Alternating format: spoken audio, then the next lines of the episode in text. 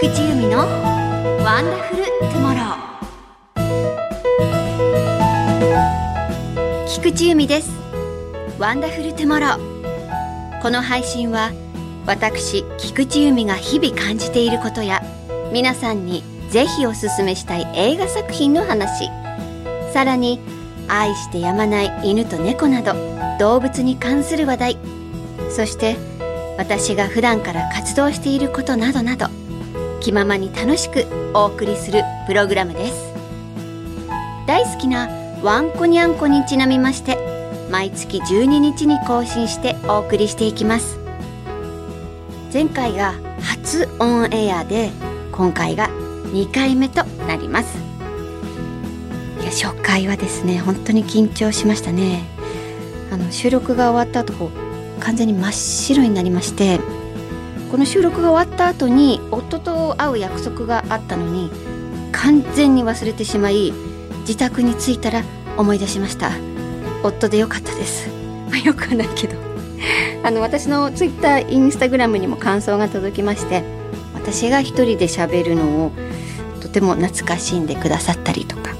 逆に初めてで新鮮って言ってくださったりミストのあらすじ良かったです。もうこれを機に見てみます。ですとか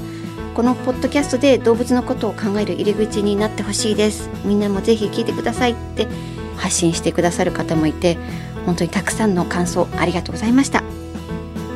2回目となる今日はさらにパワーアップしてワンダフルな情報をお届けしたいと思っておりますので菊池の声を聞いて素敵な明日をお過ごしいただければと思います。それでは最後までぜひお付き合いください。菊池由美のワンダフルトゥモロー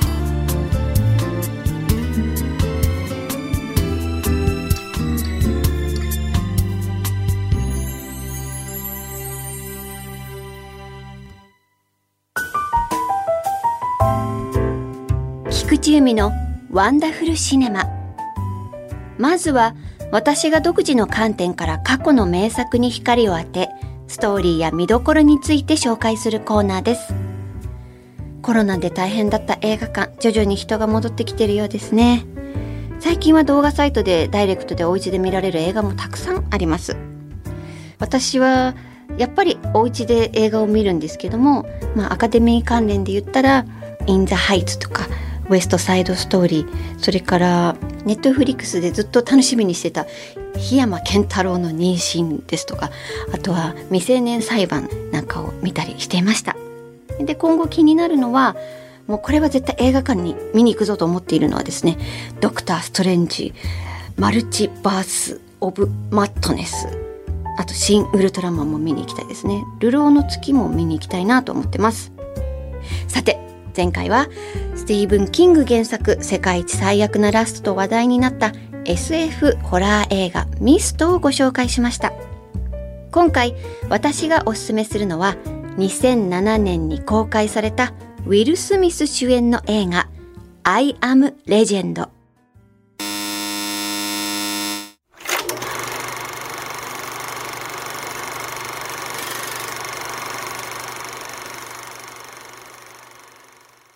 あらすじをご紹介しますと、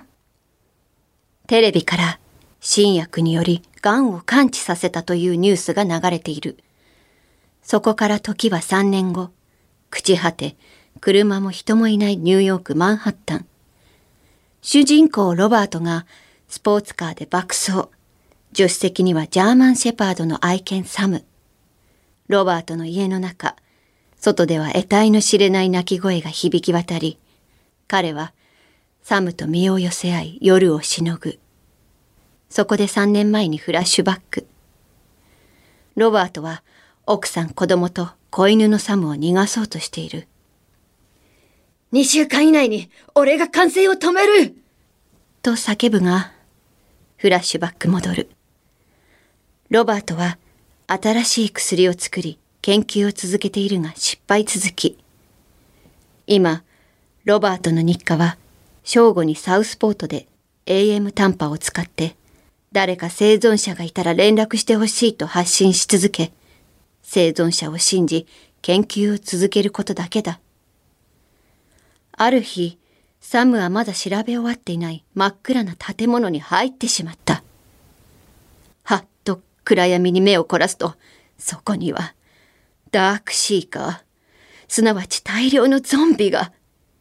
命からがら一人のゾンビを生け捕りにできたが、ボスゾンビが出てきて、そのゾンビを返せと言わんばかりにロバートを威嚇してきた。翌日、昨日のゾンビに生け捕りにされてしまうロバート。なんとかロープを切って逃げようとするときに日が沈んでしまい、大量のゾンビが襲来。犬のサムが深い傷を負い、サムを失ってしまう。ロバートはサムを埋葬すると同時に復讐を誓う。一人で大量のゾンビに立ち向かうが、絶対絶命のピンチに、意識を失ってしまう。助けてくれたのは、ラジオを聞いて駆けつけてくれた女性と子供だった。女性は生存者の村があるというが、そんな場所はないと突っぱねるロバート。間もなく日没。外を見るとゾンビたちに後をつけられ、あっという間に家の中まで侵入。ロバートはボスゾンビに噛まれてしまった。地下の研究室に、ロバートは女性と子供と逃げてくると、生け捕りゾンビの血清が効いて人間に近づいてきている。そこに大量のゾンビ。ロバートは、君たちを治せると説得するも、ゾンビには通じず、ガラスのドアに何度も突き当たってくる。ついに、ガラスを突き破ってきた。ロバートは、そこであることを決心する。彼の運命はいかに？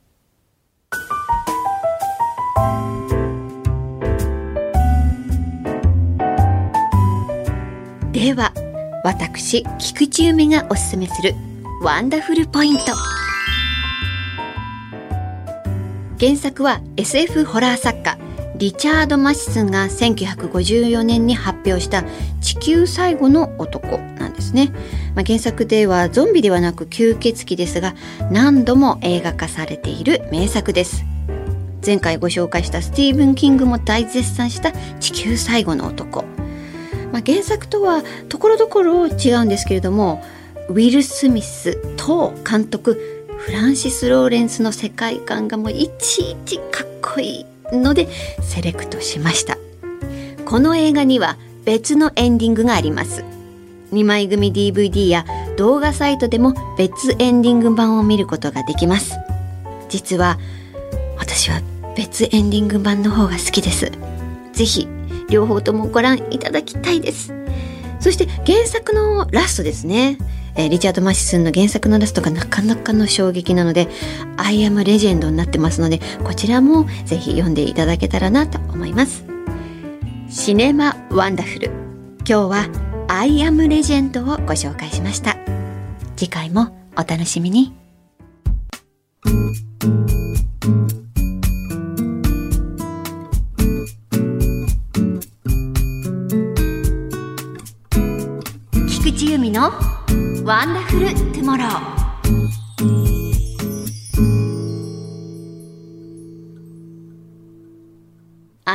トゥモローここからは私が愛してやまない動物にまつわるトピックやエピソード、そしてお聞きいただいている皆さんに知ってほしい動物たちと共に生きていくことなどをお話ししてまいります。日本放送で平日月曜から木曜日に放送されているナイツ・ザ・ラジオショーの木曜日レギュラーとして、ザ・動物ショーというコーナーを担当しています。こちらもぜひお聞きください。さて、アニマル・トゥモロー。今回は私の活動や私と一緒に生活している保護犬と保護猫についてお話ししていきます。先週は私が保護犬、保護猫活動をするようになったきっかけをお話ししましたが、今回は最近の保護犬、保護猫に関するトピックをご紹介しながら、保護犬、保護猫を取り巻く最新情報をお伝えしていきます。まずはこちら。なぜ保護される犬、猫がいるのか。根本的な問題ですが、とても大事なことなのでお話ししたいんです。環境省によると、2020年度に日本全国の保健所や動物愛護センターに飼い主が持ち込んだり、所有者がわからず引き取られた犬や猫は72,433頭。このうち半数少々の3万9866頭が新たな飼い主、里親などに引き取られ、殺処分されたのは合わせて2万3764頭で、うち犬が4059頭、猫19,705頭となっています。保護犬保護猫を呼びかける団体や獣医師たちの努力によって殺処分される頭数は減ってきてはいますが、今もこれだけの数のワンコニャンコが処分されています。これは人間の責任です。1日65匹の命が消えています。しかも、この中にロードキル、交通事故が含まれていないので、このロードキルによっておよそ29万匹と言われる命が消えているようです。まあ、殺処分の10倍ですね。で、この中にやっぱり迷子猫なども含まれているので、無視できない現状があります。この殺処分などについてはいずれトピックとしてお話ししたいと思ってます。えー、その原因はいくつかありますね。例えば、飼い主による育児放棄。もういらない、飼えないという人間都合によりペットを手放すこと、増えてます。そして、多頭飼育崩壊も関係してきます。可愛いから、かわいそうだからと、猫や犬を引き取り、避妊去勢手術をしないで繁殖してしまい、気がついたらあっという間に50匹、100匹に増えていた。可愛い、好きならきちんと手術をして自分がお世話できる頭数だけを引き取る。という、まアニマルホーダー。え自分の飼育能力を超えた頭数を超えてしまわないように、これを防がなくてはいけないと思います。あとは最近では、高齢者がペットを残し亡くなってしまい、そのペットの行き場がなくなることもとても増えています。そのまま誰かに見つけてもらわなければ、置き去りだったり放置、最悪は餓死などをしてしまいます。そしてこれも最近なんですけれども、繁殖引退犬猫をペットショップに保護犬、保護猫として卸すブリーダーやペットショップも増えてきています。もうこうなってくると保護動物ではないんですね。ですがこちらでは調べようがないし、保護猫保護犬って書いてあったらやっぱりそういうのを引き取ってみたいわっていう方はそっちを選んでしまいますよね。本末転倒な話だなと思ってしまいます。あとはコロナでおうち時間が長くなって犬や猫を飼い始めたけどしっかりした知識もなく飼い始めてしまって育児放棄という話も聞くようになりました。最も大事なことは修正しようですが一生飼い続けるつもりだったけど不慮の事故で亡くなったり重篤な病気にかかってしまい、どうしても飼えなくなることが人生にはあります。ですので、それをサポートする自治体や愛護団体が私は必要だと思いますし、アニマルホーダーになる前に予防が大切で、さらに高齢者のサポートをするシステムづくりが求められていると思います。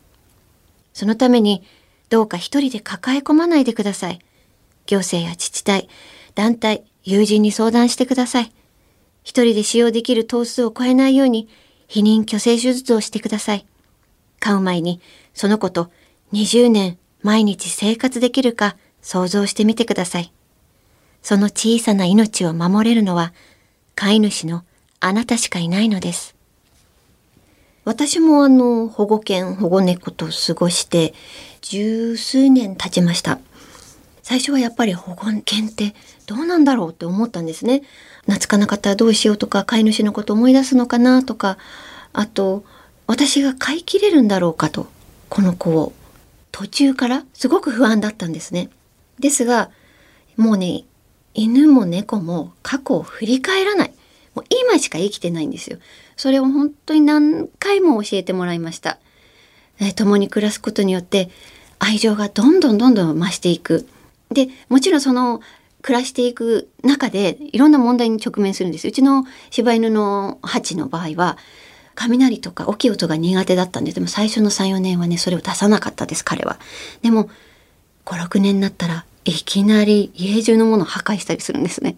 もうびっくりしました。でもこれはこれこの子の個性だと思ってもう辛抱強く怖くないようにいろんな工夫をしました。そしてやっと7年経って初めて彼はですねお腹を見せてくれたんです。これは本当に感激しました。でも7年かかりました。